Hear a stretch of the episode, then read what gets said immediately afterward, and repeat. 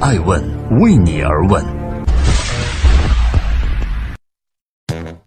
Hello，大家好，二零一九年二月二十五号星期一，爱问人物创新创富，欢迎大家的守候。今天我们来聊一聊单霁翔，我是来故宫创业的。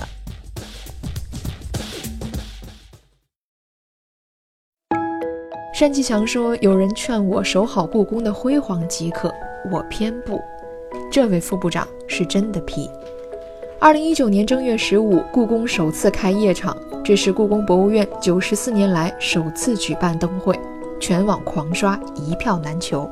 两百多年以前，这儿还是庄严肃穆的紫禁城，戒备森严的皇家园林。可能乾隆爷万万也想不到，他的故宫会在两百多年后的今天。被现任故宫博物院院长单霁翔搞成了这样。欢迎继续聆听《守候爱问人物》，爱问人物创新创富，我是来创业的。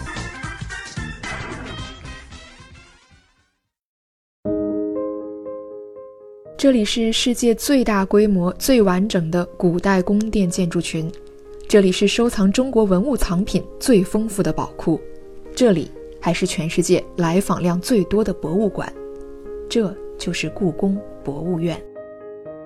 家大业大，故宫博物院的珍宝数不胜数，且任意一件文物都价值连城。最可怕的可就是损坏了、丢失了。就像单霁翔所说，故宫博物院院长可是个高危职业，半分损耗都担当不起。面对自然因素与熬人岁月的挑战。还要随时提防一些不法分子对珍贵文物的虎视眈眈。前任院长郑新淼，这位明清宫廷研究界的学术大咖，也忧患到失眠，整日提心吊胆。最终，他决定沿袭前辈们的经验，将守夜进行到底，可得捂严实了。二零一二年以前，故宫百分之七十的范围内都竖着写有“非开放区，观众止步”的牌子。百分之九十九的文物都在库房里面睡大觉。然而，即便是这样谨慎细微的常怀防人之心，前任院长保护下的故宫呢，仍然频频失火遭到，时常呢还夹杂着歌谣瓷器被损、颁发错别字锦旗等多件丑闻。人们似乎只能看见这些污点一般的纰漏，却不曾看见管理人员们认真守业所付出的胆战心惊与勤勤恳恳。甚至直言斥责为有辱皇家颜面。此外，故宫的年度参观人数在二零一二年首次报表超过了一千五百万，这之后人山人海成为了参观者对故宫最大的直观印象，除了后脑勺是啥也看不着。也正是二零一二年，五十八岁高龄的单霁翔本来正盘算着退休以后到哪儿去旅游，却被突然调到了故宫博物院。单霁翔开玩笑说：“我很不幸。”这位老爷爷看起来憨态可掬，笑起来喜庆的像个年画，但他的来头可不简单。单霁翔不仅是毕业于清华大学建筑学院的高材生，还是工学博士、博士生导师，同时还有高级建筑师、注册城市规划师等多重身份，任文化和旅游部党组成员。赴故宫上任之前，单霁翔还是国家文物局局长，在过去的三十年里。单霁翔从事的是推动乡土建筑、文化景观、文化线路等文化遗产保护领域的工作，完成了北京环城保护规划、北京历史文化名城保护规划、北京奥林匹克公园总体规划等一系列重大国家项目，是位实打实的老干部。这要是放在古代，单霁翔也算得上是四品大官了。然而，身居高位的他丝毫没有严肃刻板的老干部做派，他很皮。所有人都告诉他，故宫博物院是世界之最，业绩辉煌庞大。他来这里唯一需要做的就是尽全力守好业。听完任务，新官上任的单院长完整的走了一圈故宫一千二百座建筑和九千三百七十一间古建筑，顾不得全程跟在一旁抱怨着脚后跟都磨出大泡的助理，单霁翔穿着羽绒服，用双手撑着腰站在路边。看着故宫里每一个窗口、门口前游客排着浩荡冗长的长队，还有乱糟糟的像菜市场一样的休息广场，想起了自己的任务，他撇了撇嘴说：“我偏不。”单霁翔偏要反其道而行之，大喇叭每天都广播：“您家孩子找到了，请过来领。这还没进去呢，孩子先丢了，心情能好吗？这两尊北齐的菩萨三米多高，一千五百年历史了，几十年前就在我们南城墙的墙根底下站着。每当走到这儿，我都说：“您瞧，咱这菩萨脸色都不好了。”我看到人们沿着故宫中轴线跟着导游的小鞋，没有一个有尊严的一次深刻体验的文化之旅，压根儿也瞧不出来这是世界级的五大博物馆之一。守着全中国最辉煌的城池，丝毫没有守之即安的心态。单霁翔眼里全是问题，他不满足被受制于文物黑骑士，因为他根本就不是来守夜的，他是来故宫创业的。单霁翔首先将故宫收藏的所有文物经计到了一个准确的数字：一百八十六万两千一百九十件宝贝。随后，他选择以企业化的经营模式进行管理，把故宫博物院做大做强。有了这个目标，他化身宝藏老头，营销改革的好点子层出叠现，大刀阔斧，雷厉风行。增加售票口、安检口、存包处，提供网上售票，增加洗手间，尤其是女洗手间，下大手笔设计订购游客的休息座椅。测量木质结构，建筑敏感部位呢，选择冷光源的灯具，点亮太和殿，强硬限流，每日呢仅限接待八万游客，扩大开放区域，将游客接待范围增加至百分之八十以上。经营之神松下幸之助曾经说：“利用顾客的抱怨创造契机，顾客的抱怨是很严重的警告，但诚心诚意去处理顾客抱怨的事儿，往往又是创造另一个机会的开始。”单霁翔正是抓住了顾客的抱怨，开始了对故宫的改造。他力求让每一个深刻的文化之旅都有尊严，不太像个到故宫进行管理工作的副部级老干部，反倒像是个来经营故宫的职业经理人。作为世界五大博物院之一，他有一份想带着故宫跟全世界 PK 的野心。与另外的世界四大博物馆不同的是，英国大英博物馆、法国卢浮宫。美国大都会、俄国的东宫都没给过外宾特殊待遇，可是故宫博物院对买票的游客只开放正门、午门两个小洞，中间的大门是留给外宾车队的。单霁翔觉得这很不合理。二零一二年，他向有关部门申请，将故宫午门的三个门洞悉数开放。二零一三年年初，时任法国总统奥朗德来京参观故宫。他成为近十年来第一位步行进入故宫的外国贵宾。单霁翔在演讲中自豪地说：“再也没有机动车的车队驶入故宫博物院了。”企业经营的宗旨是服务客户，单霁翔的故宫创业是想服务每一个故宫之旅的游客，而不单单是外宾。一次，一个很普通的东北大爷向单霁翔请求：“我这辈子就来一次故宫，我想走中间的门，当一次皇帝。”单霁翔二话没说，立即将午门的三个门洞全部打开。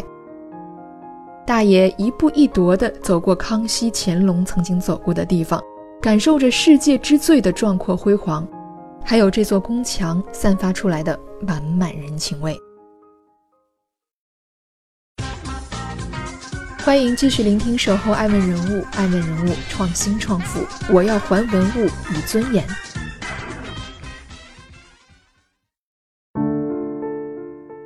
故宫的观众体面了，文物也得有尊严。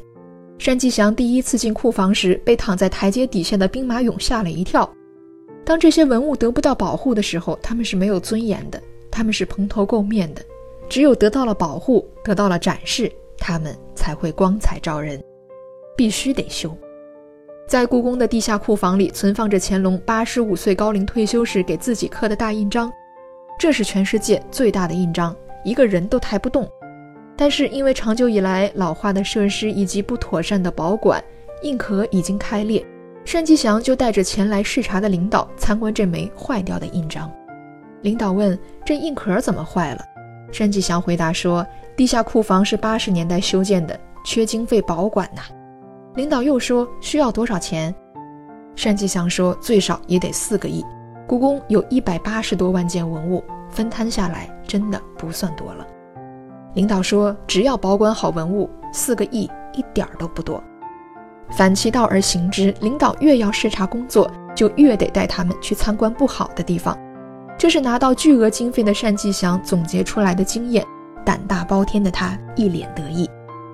通过一件一件的精心修缮，随着雕塑馆、古建馆等专馆的设立，午门以及东西燕翅楼展厅的开辟，越来越多的文物得以妥善安置和展出。单霁翔笑着说：“今天呢，咱们菩萨的脸色也好了，表情也好了。”也正是那个时候，故宫展厅里不准拍照的明文规定改成了不许使用闪光灯。单霁翔说：“能进来看展览，都是我们的义务宣传员。照片发到微博、朋友圈，能让更多的人看到我们优秀的文化。”前两天北京下雪，故宫官博的雪景照一天内突破五千万的访问量。听着秦岚这位富察皇后温婉的唱《雪落下的声音》，紫禁城前的一道宫门不再是两重世界。二零一六年，一档名为《我在故宫修文物》的节目登陆中央电视台，展现了故宫的文物修理师们温软细腻的工匠精神。片中第一次完整的呈现了世界级的中国文物修复过程和技术，第一次完整梳理中国文物修复的历史源流。不仅对衰老破旧的文物进行细致的修缮与呵护，单霁翔还不遗余力地推动故宫文化创意的发展，润物细无声地传播故宫文化，同时补贴故宫经费。几年前，他开设了故宫淘宝官博，开始带着全宫上下卖萌，配上画风幽默的故事段子，曾经庄严肃穆、正襟危坐的历史人物变得有血有肉起来。这些俏皮可爱的表情包，营造出反差萌的效果。没有人不想买他们的周边。尊古严今，守正创新。单霁翔动辄全部研发团队，将故宫上下透彻分析，提炼文化精华，挖掘创意素材，来筹备形形色色的创意产品。一场轰轰烈烈的文化创意生活运动持续进行着。故宫口红、丹顶鹤真丝睡衣，八七全开的宫廷雨伞、青花瓷胶带。他还费尽心思地动员设计团队，开发有趣的创意，与各种品牌联名。文物和古建不再冷冰冰地躺在这座庞大宫殿的每个角落，它们愈发光彩照人。每一个物件背后的故事，越来越多地被人们挖掘并熟知。故宫开始变得有温度。前不久，单霁翔首次晒出了故宫的自家账本。二零一七年，文创产品已经突破了一万种。销售收入已经达到十五亿元，这是超过一千五百家 A 股上市公司的收入。别说经费了，现在单霁翔的故宫可以称得上是富到流油。谈及这位故宫创业者火力全开的秘诀，单霁翔说：“我们秉承文明进步，倾听社会呼声。有人给我们提意见，我们一定会改。”听起来文绉绉的，其实背后大体意思就是商人们奉行的那句：“顾客就是上帝。”只不过不能触及到单霁翔给故宫定下的原则，但也正是他的另辟蹊径、别致聪明、极致较真，与故宫的昔日辉煌可以说是相辅相成，共同扶摇直上。中国人讲究天圆地方，沿着皇城内南北向延伸的中轴线上走，三大殿、后三宫、御花园，左右对称着在两旁展开，方方正正。殿宇谁知多少事，红尘且言几屏风。单霁翔说：“我们希望故宫六百岁生日那天到来的时候，能把一个壮美的故宫完整的交给下一个六百年。”